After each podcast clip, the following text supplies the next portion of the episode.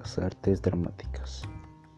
Un área artística, la cual es de mucho interés para mí, son las artes dramáticas, ya que me parece una rama del arte bastante divertida, ya que incorpora diferentes aspectos como los sociales, los corporales, los afectivos y cognitivos.